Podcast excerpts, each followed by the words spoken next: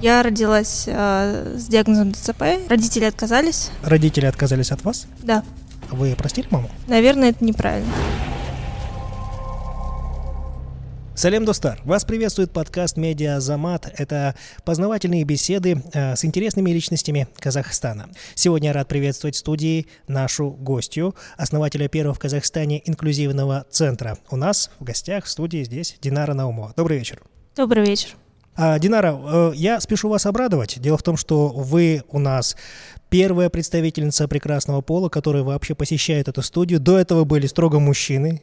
Это не мой личный выбор, как-то так получалось все время, но вот а, поскольку вы у нас первая дама, позвольте мне вручить вам подарок от нашей студии, небольшой знак внимания.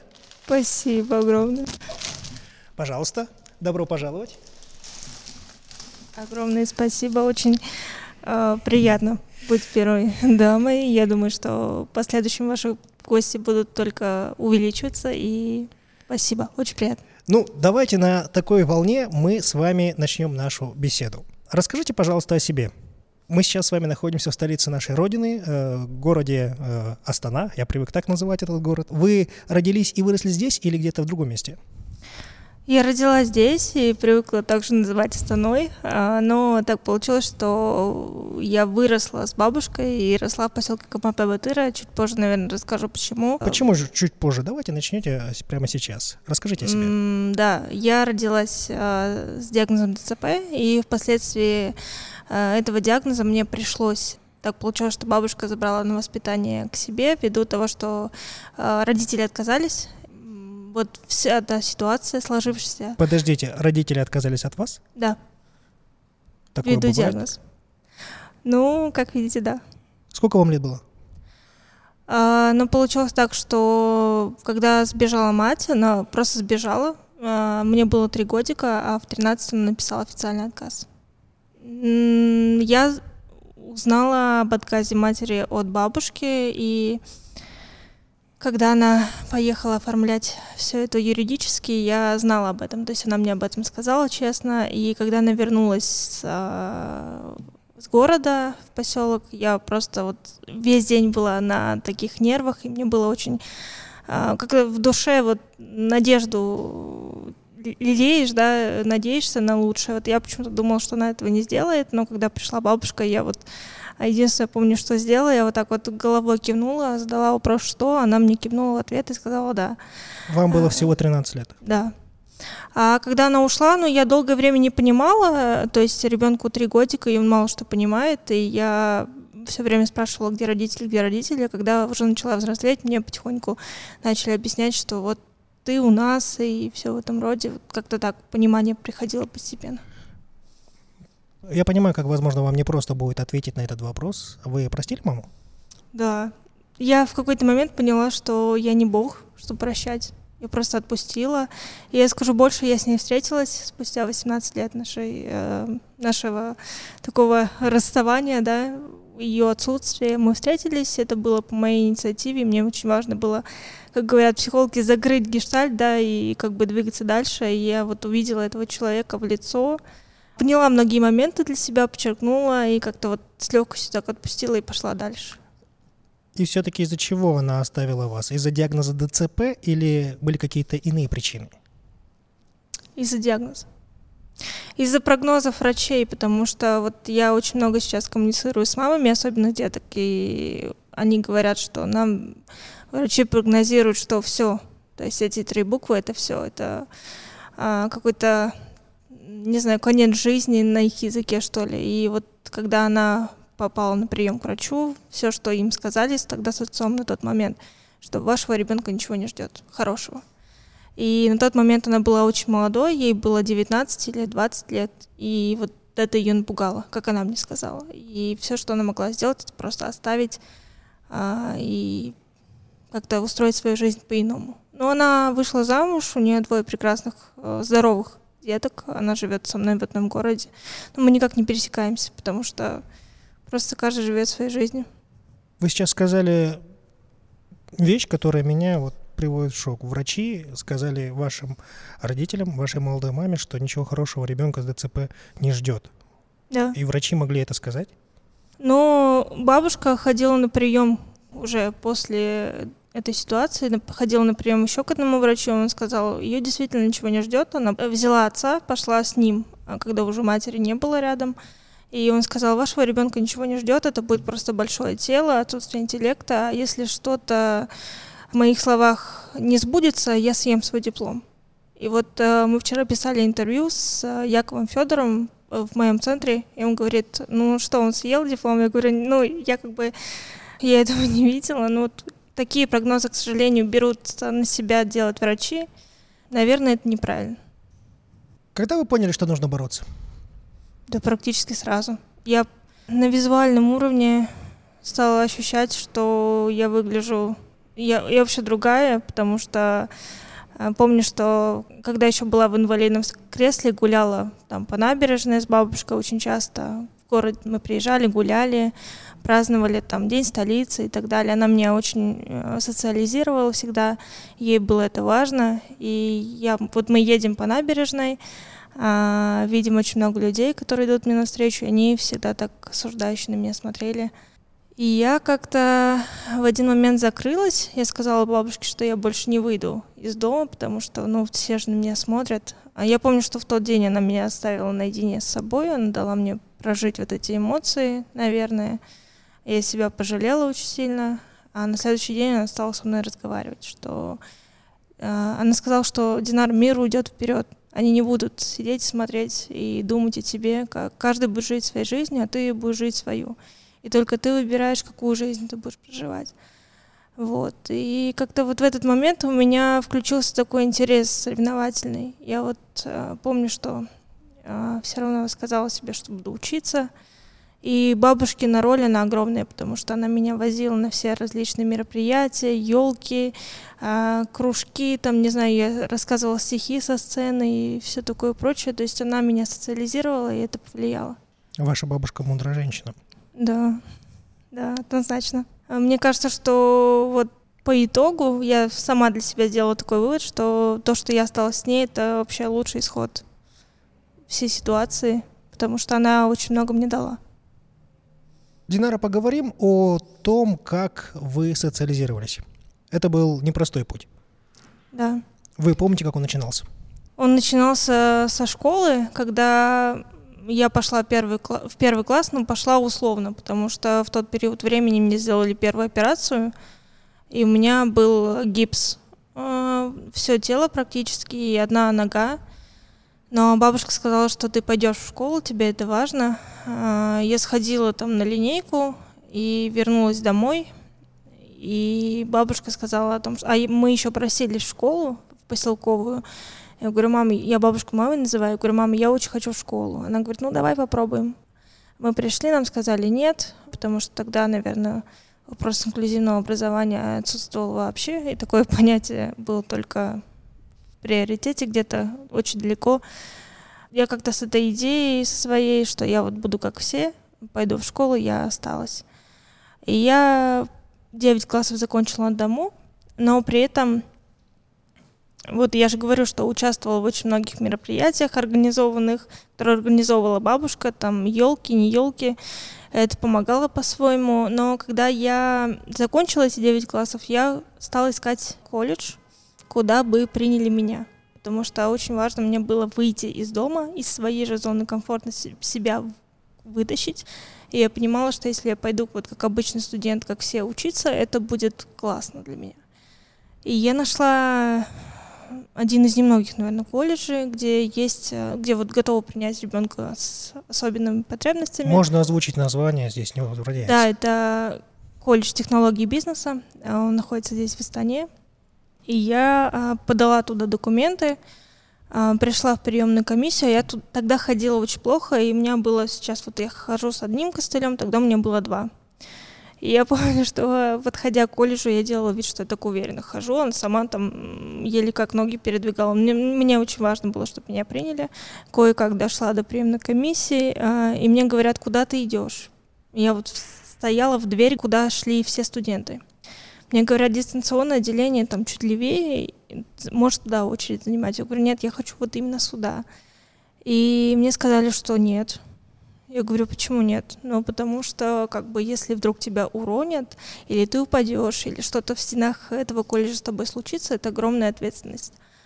А, на что вот я помню, что я тогда очень настойчиво отреагировала. Я говорю, дайте мне попробовать и дайте возможность именно, если я с точки зрения баллов не доберу там или не поступлю, это другой вопрос. И мне дали возможность э, пройти тест, я набрала проходной балл, и я поступила, но столкнулась с другой проблемой, что мне негде было жить, и я пошла жить в общежитие. И прожила там 4 года, нас 8 э, человек жило в одной комнате.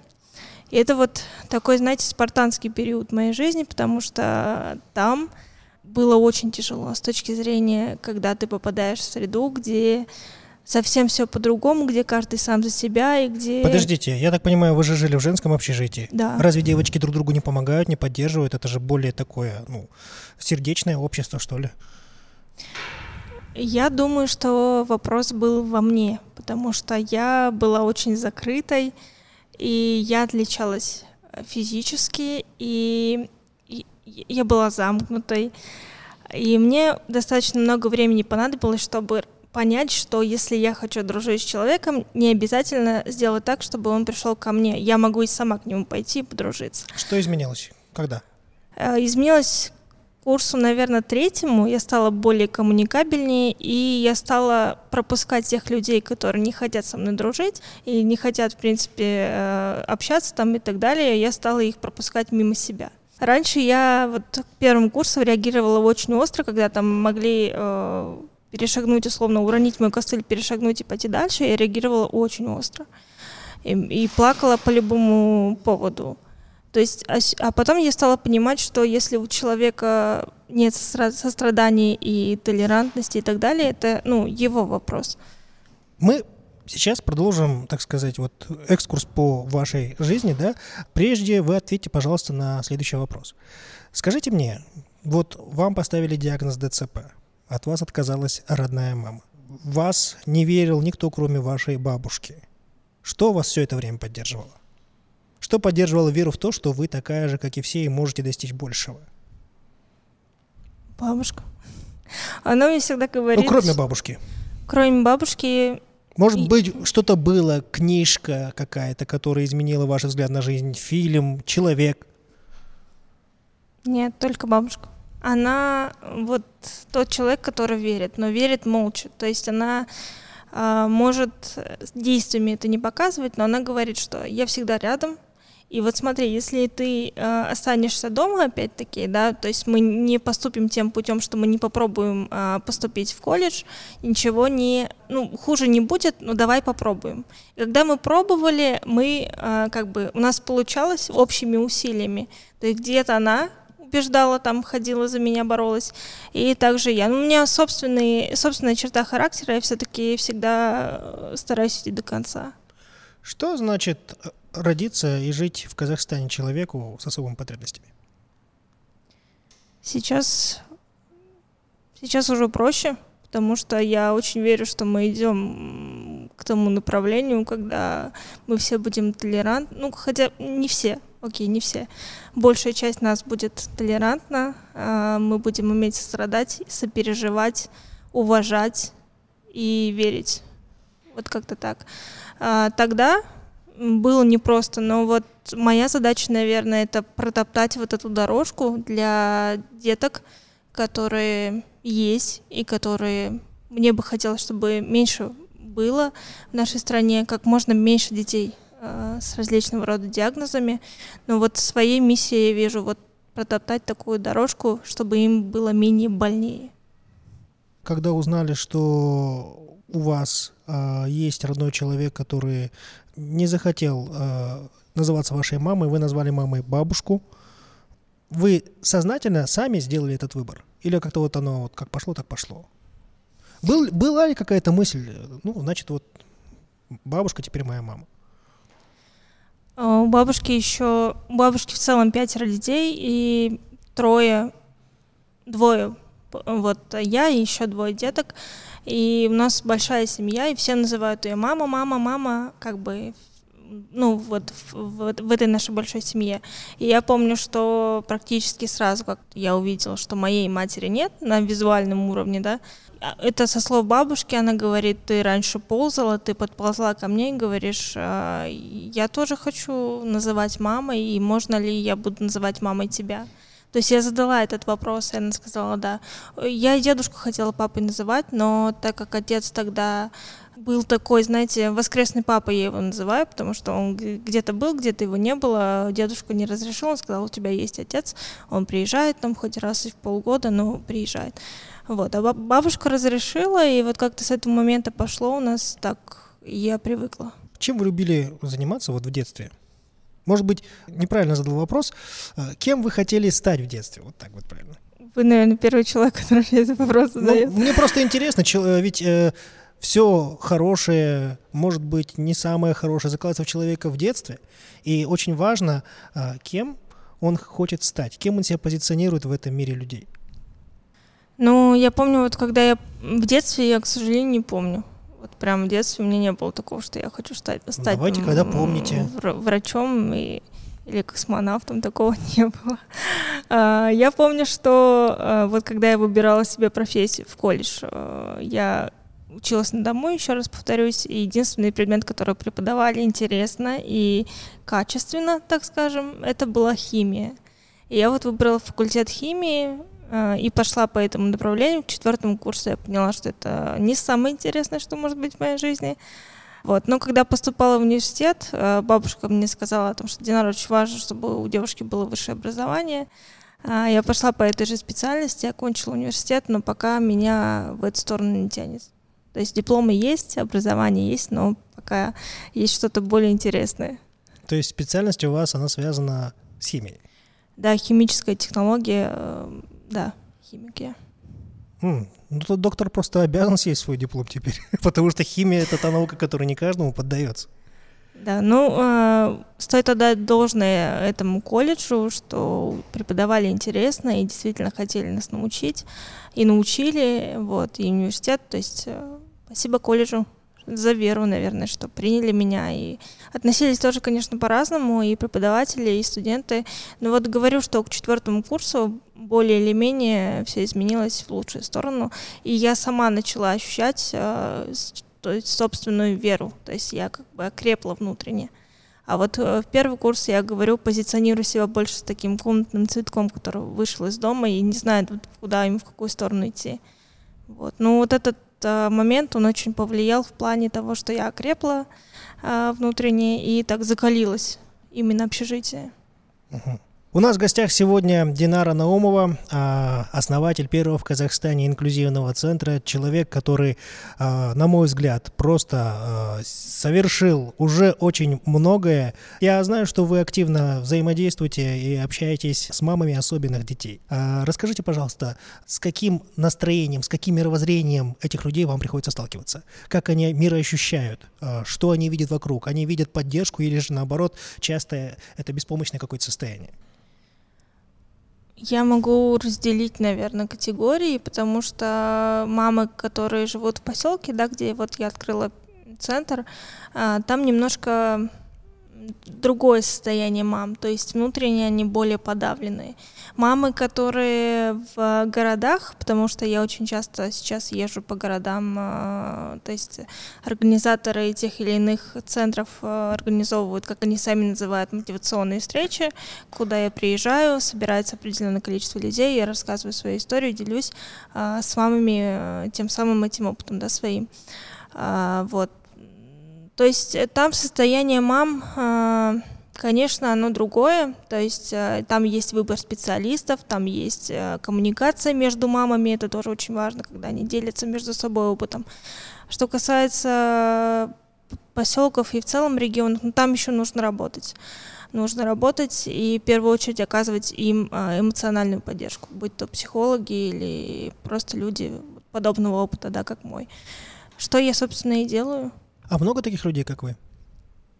Ну, я верю, что... Я, я знаю и верю, что таких ребят много, просто э, нужна поддержка, нужна поддержка, и вот э, буквально недавно мы В центр приезжал мой друг, коллега по совету по молодежной политике Яков Федоров, и его приезд э, меня очень поддержал в плане, были определенные трудности в центре, с которыми я столкнулась, и он приехал и очень поддержал морально, а, информационно, а, и также подключились его друзья, и я ощутила эту поддержку. То есть, когда нам же, мы же в целом вообще все люди, и человеку нужен человек. И когда вот э, мы поддерживаем друг друга, это тоже очень важно. Я потом ему написала, говорю, Яков, вы очень сильно поддержали, он говорит, я рад. То есть э, и подобных ребят нужно поддерживать X5, X2, то есть, ну, их много, правда. Поговорим об общественной работе «Молодежный совет», в котором вы состоите. Э, что он из себя представляет? И почему вам важно там присутствовать, быть, работать? Это а, при президенте, да? Да, да. Молодежный совет при президенте, куда я вошла после получения гранта из рук главы государства. Какая миссия наша? Вообще, помимо тех э, задач, которые мы внутренние между собой ставим, да, которые нам э, мы сами для себя наметили, мы ставим, конечно же, каждый в своей сфере продвигает, продолжает вот эту работу. Там 30 э, молодых ребят, э, которые тоже самое друг друга поддерживают, и мы вот внутренние, внутри а, совета для себя задачи наметили. У нас проводятся заседания, где мы встречаемся с теми или иными представителями госорганов и, и не только, да, и какие-то предложения. То есть э, вы сейчас можете ответственно сказать, что у нас в Казахстане есть, действует, реализуется молодежная политика? Да. Мы сейчас работаем над концепцией создания документов очень важных. То есть... Э, ну, а если не секрет, поделитесь, что ждет молодежь Казахстана благодаря вашей вот работе такой? Перемены я очень верю, что вообще э, впереди нас ждет только самое светлое. Но я хочу сказать вот что, что молодежь должна сама брать себя в руки и двигаться. То есть за тебя никто ничего не сделает. Если мы вместе общими усилиями будем двигаться э, к каким-то целям, то только тогда я думаю, что будет результат. Почему? Потому что вот э, на своем примере могу сказать, я занимаюсь очень много общественной работой. И когда мне говорят, Динар, почему ты так много там летаешь? Да, э, почему? Почему? Э, я говорю, э, и говорят, сколько вам за это платят? Я говорю, мы все, кто там ребята, мы все работаем на голом энтузиазме, э, но мне очень важно, то есть через свой пример, а, заразить по-хорошему да, нашу молодежь. Сказать, что если вы хотите принять участие в определенных заседаниях, чтобы вас звали а, на подкасты, да, чтобы вы были, в принципе, интересны, очень важно двигаться, потому что под лежачий камень вода не бежит. В целом, по совету могу сказать, что мы работаем, и перемены действительно нас ждут. Я, я очень верю, что только в лучшую сторону. Обычно с людьми молодыми я, ну, когда беседую, я спрашиваю у них, если бы ты был перед президентом, а, о чем бы ты ему сказал или что бы ты у него спросил? Собственно, вы были перед президентом, о чем, если не секрет, говорили? А, был ли момент для такой беседы? К сожалению, нет. Ну, для такой, э, ну, наверное, громко скажу, но для личной беседы времени не было, возможности не было. А, я была а тогда, тогда я смело могу спрашивать, о чем бы вы спросили, что бы им сказали, если было время для такой вот личной беседы? Свободная минута, так сказать. Я бы поблагодарила его за возможности, которые он дает, потому что вот а, тот грант, который я получила, это грант а, лично его инициатива, да. И благодаря этому гранту, хоть это... Так, и... давайте уточним сразу. Какой год? А, Какой в прошлом году, в 2021 году, я получила грант из а, рук Касымжа Кемельевича. Это было 3 миллиона тенге. А, я расскажу про данный грант. Сейчас над ним тоже работает а, огромная команда, да и работала, в принципе, с прошлого года. Это грант Таульсида Курпахтара, это инициатива президента полностью, и выделяют э, деньги на определенные направления, то есть там медиа, бизнес и так далее. Это работает? А. То есть прям деньги выделяют, работает грант? Да, есть сейчас... Такое есть в Казахстане? Да. Не нужно искать там других доноров, Соросов и прочих товарищей. Нет. Но я очень много участвовала в подобных э, инициативах, и вот на одной из таких мы даже с вами познакомились, да, я... Это, Это... было 4 года тому назад. Да, мне когда сказали, что я сегодня приду к Азамату, я говорю, мы знакомы. Вот. Поэтому я подала, меня пригласили поучаствовать, но сказали о том, что, Динар, мы ничего тебе не можем гарантировать, ты просто, то есть, подай свой проект и посмотрим, что из этого будет. И скинули мне ссылку на данный грант. А, я заполнила все документы и подала под кабинет ЛФК для деток как отдельный проект, потому что если подавать проект полностью, ну, там трех миллионов э, недостаточно. И так получилось, что в своем направлении, а именно в бизнес-направлении я выиграла, и нас было в целом 30 ребят, и 30 ребятам вручили э, по 3 миллиона тенге. А, награждение у нас было в Аккурде, и нам до последнего не говорили, что как бы, ну... Придет он. Да, да. Президент Республики Казахстан. Не то, что не говорили, ну, то есть под вопросом это было, и когда сказали о том, мне о том, что Динар, ты должна будешь сказать ответное слово перед президентом, у меня сердце в пятки ушло, я говорю, я.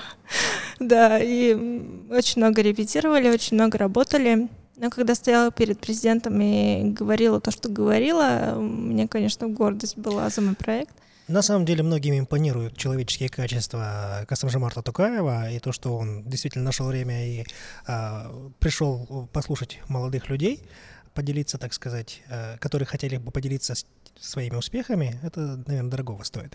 Что ж, продолжим. Друзья, в гостях у нас Динара Наумова, моя собеседница сегодня, моя гостья. Я очень рад видеть то, что у вас э, есть э, воля к победе, что у вас есть успешно реализованные проекты, и об одном из них я хочу поговорить подробно. Это первый в Казахстане инклюзивный фитнес-центр.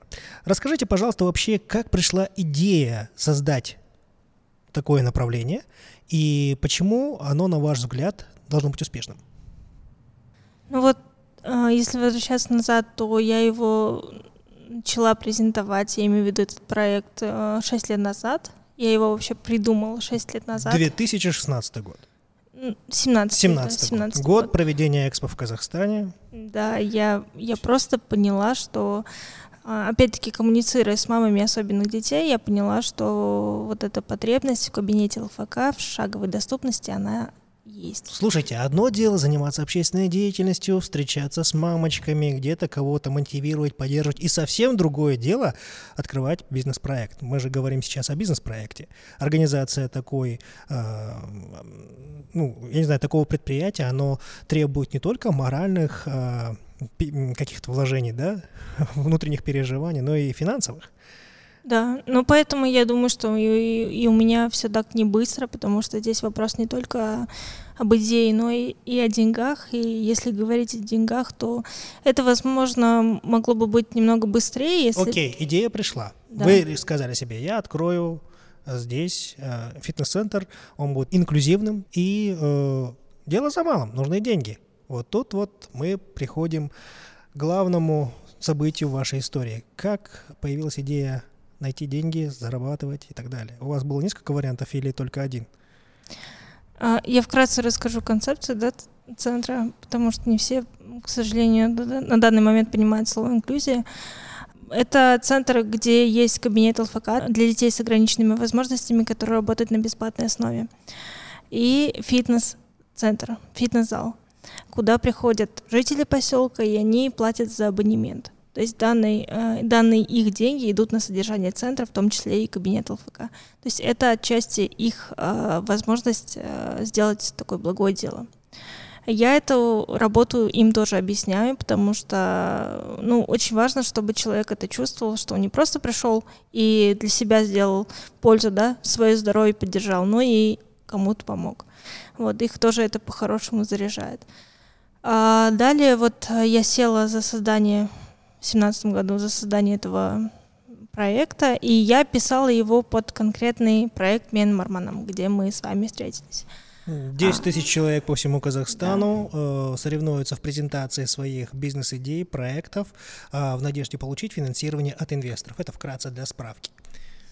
Но вот когда мы с вами встретились, это был второй год проведения, а первый год э, там был грант вот, я пошла первый год участвовать, это был телевизионный формат, это был формат жюри, и я э, прошла до полуфинала, и с полуфинала я слетела, потому что мне не хватило по баллам. А, вот, я возвращаюсь в свой поселок, а так как это был телевизионный формат, а у нас поселок небольшой, все были в курсе, что я участвовала.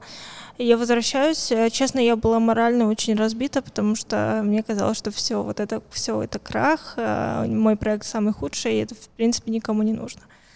И я где-то неделю отходила, потом вот как раз таки с помощью бабушки, опять-таки. Но э, видела несколько мам, э, и они говорят мне, что все, ну, то есть э, никакого проекта не будет, ничего не будет. Я говорю, нет. я вот в этот момент собралась, такая, нет, все, все будет хорошо. И через год опять подалась, и уже как бы заняла третье место среди 10 тысяч проектов. Должны были влить определенные инвестиции, но... Я помню, был человек, который заявил себя публично инвестором. А, мы сейчас не будем упоминать имя этого человека, потому что, на мой личный взгляд, субъективный, он того недостоин. А, я не стану спрашивать, что вы переживали. Понятно, что была определенная доля разочарования, заняв третье место, а, быть признанной, успешной и в итоге получить отворот-поворот – это очень тяжело. Как восстанавливались? Как э, пришли в себя и поняли, что нужно продолжать? Что вас мотивировало? Я скажу так, что этот человек... Э, я писала потом организаторам конкурса, и мне было искренне непонятно, почему так произошло. Я говорю, ребят, я участвовала год в конкурсе, и год вы меня отбирали, чтобы по итогу мне сказать «нет» в лице этого человека. И мне сказали, все, хорошо, он приедет к тебе в поселок, и вы с ним поговорите. Предварительно я слетала к нему в Алмату, и мы а, как бы вроде договорились. За свой счет? Да, конечно. А, вот. И он приезжает ко мне в поселок за свой счет, и мы с ним разговариваем, и он говорит, Динар, нет, но если ты веришь в свою идею, иди, но без меня. Это вот дословные его слова, там были еще слова похожи, но я не буду говорить. А, вот. Однако, какой интересный у нас инвестор. А, да, и вот, вот эти вот слова меня подзадели. То есть а, я, я такая, опять-таки, собралась, и у меня такой спортивный интерес, и такая, нет, я должна больше сделать. И, конечно, морально тоже отходила. Не буду говорить, что прям было классно все после этого. Отходила, отошла и пошла дальше. Что сегодня собой представляет ваш э, фитнес-центр инклюзивный? Я арендую помещение в местном доме культуры. Это три помещения. А, один кабинет ЛФК, а, один тренажерный зал полностью, и один кабинет у нас планировалась раздевалка, но у нас чуть не хватило денег, чтобы ее реализовать. У нас сейчас много говорят о такой идее, как Новый Казахстан. Что такое для вас Новый Казахстан? Я не делю э, Казахстан на новый и старый. Я просто говорю, что это мой Казахстан. И, наверное, в своем Казахстане я могу сделать вклад. И вот э, для меня вот этот Казахстан сегодняшний это про вклад мой прежде всего, потому что я всегда задаю вопрос себе, а что я могу сделать.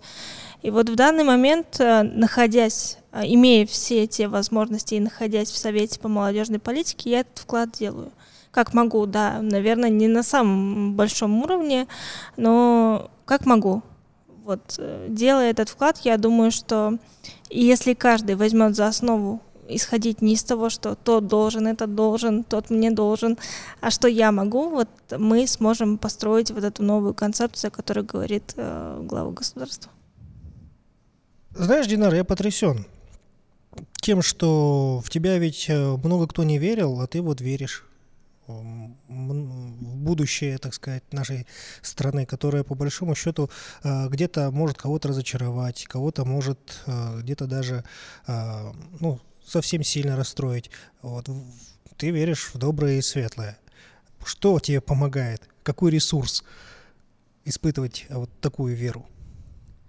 Я просто знаю, каково это не верить, наверное. И на, на внутреннем каком-то уровне, вот когда, опять-таки, возвращаясь к родителям, да, они не верили ведь. И... Они не верили, что ты вырастешь, станешь интеллектуально богатым человеком. Да, они не верили. И они мне об этом сказали, честно, что они не верили. Потому что, когда мы встретились с матерью, я была вот, вот в таком виде, как я сегодня на подкаст пришла, а ей прогнозировали чуть другое, и она не верила. Ты плакала? Нет, она плакала сильно. Да, и мы выбрали людное место, потому что, ну, это немножко э, с моей стороны упущение, потому что я не думала, что она так будет сильно реагировать, а я не знала, что с этим делать. Она плакала очень сильно и очень долго. И на нас так люди смотрели, и я ее успокаивала, и... Ой, в общем, это был странный день, конечно. А, вот, поэтому я знаю, каково это не верить, и я думаю, что лучшее, что я могу сделать, это вот этой верой заразить другого человека. В данном случае сейчас я делаю это с молодежью, делаю это с мамами особенных деток. Вот, как-то так. У вас есть талисман? Какой-то предмет, какая-то фенечка, может быть, которая много лет с вами, которая вас поддерживает? Кулончик у меня есть, феникс. Это вот, наверное, наверное, олицетворение меня, да. Я даже когда устаю, я так его поглаживаю, думаю, ты как птица Феникс, ты немножко э, отдохнешь и потом заново возродишься. Вот я его всегда ношу с собой. Существует ли рецепт успеха Динары Наумовой?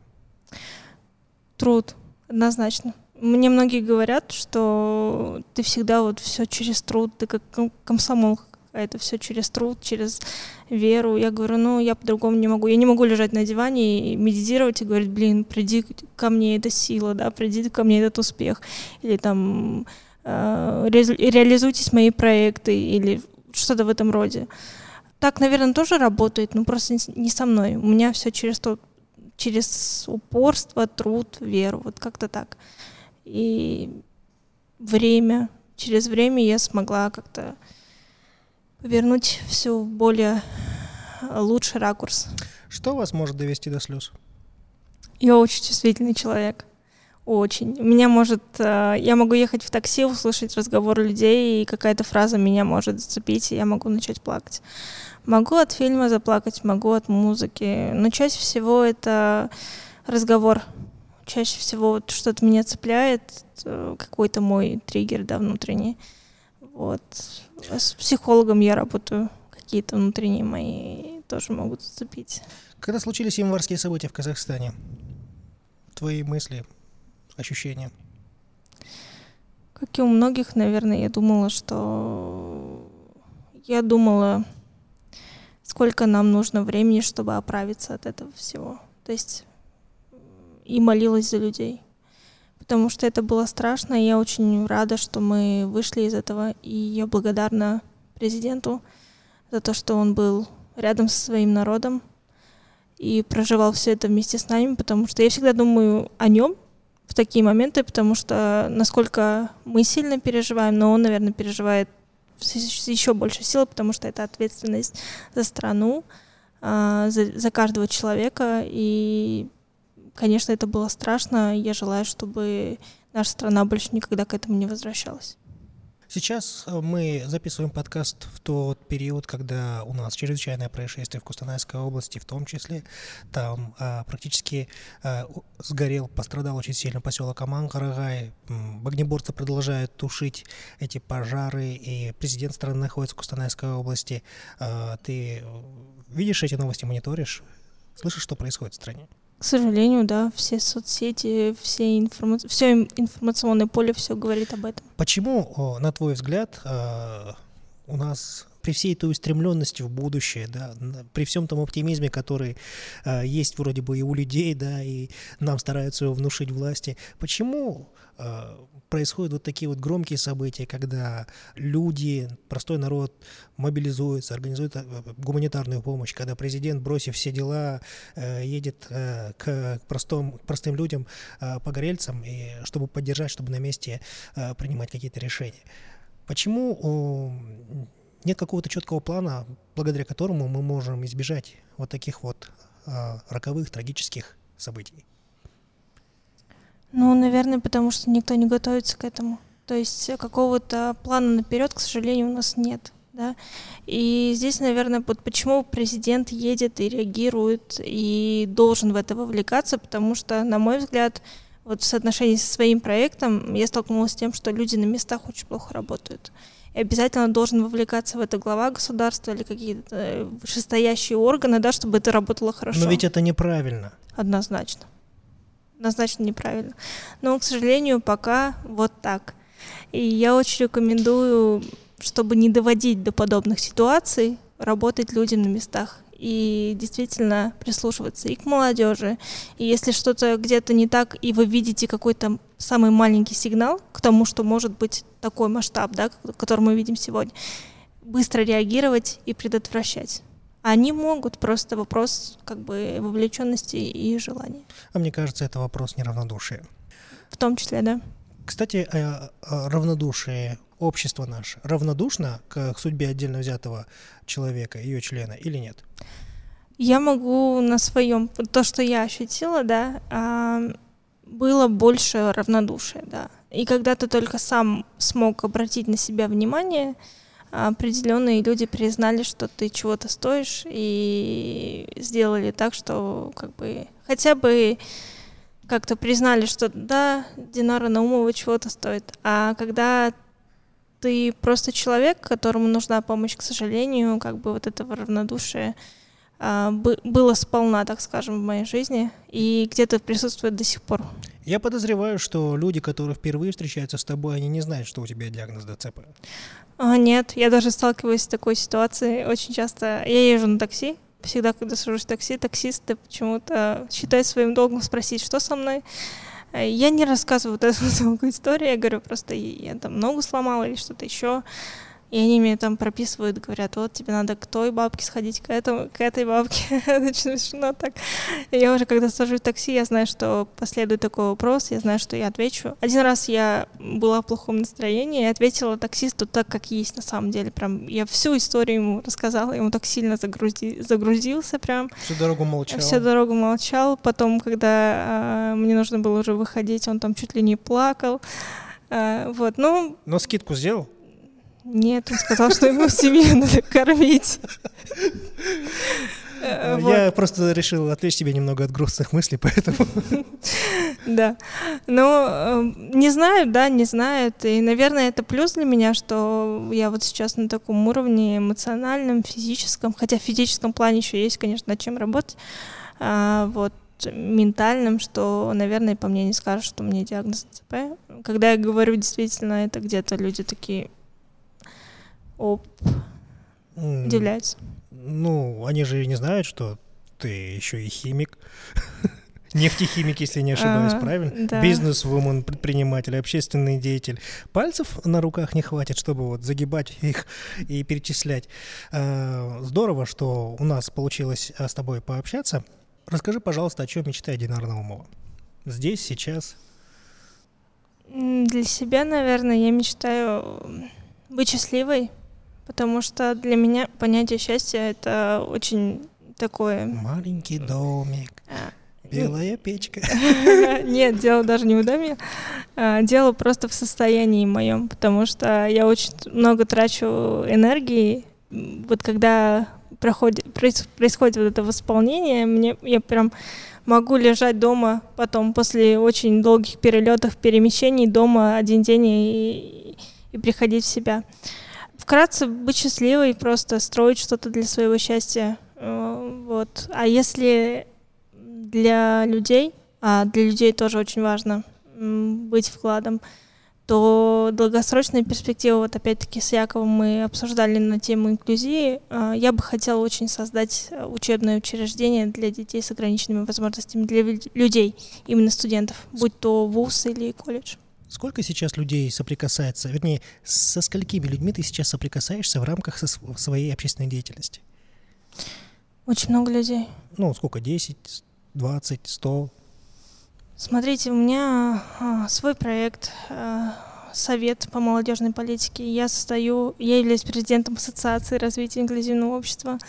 А, я состою в общественном совете Министерства информации и общественного развития. То есть очень много работы и очень много людей вокруг. Когда Динара Наумова напишет книгу?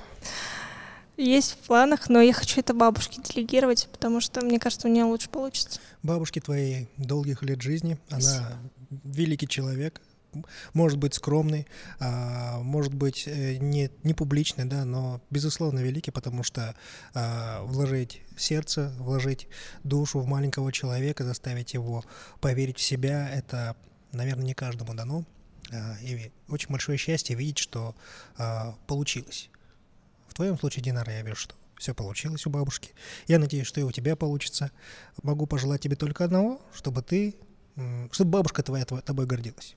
Она гордится. Она так гордилась, когда я была в Аккорде и когда привезла вот этот сертификат и фотографии, и вообще в целом моя деятельность, она гордится. Она очень мало видит меня в последнее время, потому что очень много работы, но она гордится. Ну что ж, друзья, Давайте поблагодарим Динару за то общение, за те минуты, которые она подарила нам сегодня. А тебе хочу добавить, что буквально совсем недавно президент Казахстана выступил с посланием и обозначил, что часть инвестиционного дохода годового из Национального фонда будет направлена на поддержку детей. И в принципе, э, мы видим, что если бы в ребенка вкладываться, если вкладываться в будущее, то результат будет, э, результат будет очень хорошим, он даст мультипликативный эффект. Тому пример наши сегодняшние гости Динара, бабушка, которая вложилась в нее сердечно, душевно, всеми силами, своей любовью. А сегодня бабушка видит, что а, у Динары все хорошо. И я думаю, что если каждый из нас будет поддерживать своих детей, наше будущее, наших детей, с верой, с любовью и надеждой, то тогда наши дети будут просто на самой верхушке, самой макушке успеха. Всем спасибо, всем удачи, всем пока. Спасибо, Динар. Пока.